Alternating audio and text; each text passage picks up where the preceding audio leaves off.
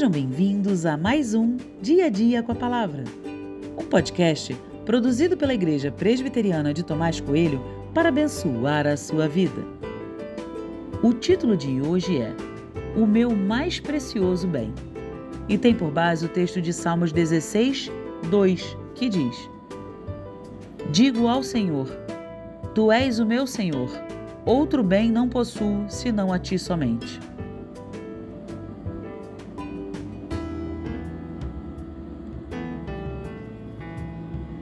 Acabo de ler esse verso, olho para o lado e percebo o óbvio. Tenho muitos bens. Essa não é uma declaração de ostentação ou qualquer coisa parecida. É apenas a constatação de que tenho mais do que preciso. Tenho uma casa e só por isso faço parte de um grupo seleto de brasileiros.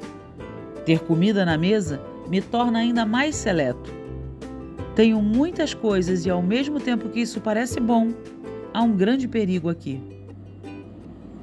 Muitas coisas nos distraem e acabam ocupando o nosso tempo. Nossos bens fazem isso com facilidade.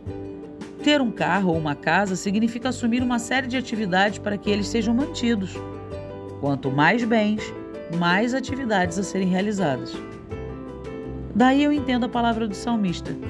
Ele tinha o Senhor como seu único e maior bem. Logo, todo o seu cuidado e atenção estavam voltados para o Senhor.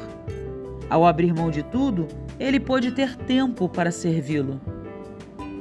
A frase do salmista não diz que ele vendeu tudo e nem muito menos que ele assumiu uma vida de pobreza absoluta, não tendo nenhum bem.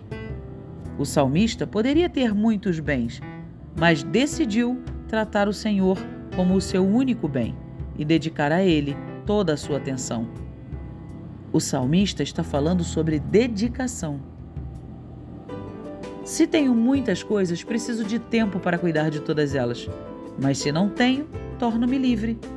Volto os meus olhares para as coisas que tenho e percebo que só há um bem que vale a pena ser mencionado: o amor de Deus por mim. Diante desse amor, eu abro mão de tudo. Todo o meu cuidado e atenção precisam estar voltados para Deus.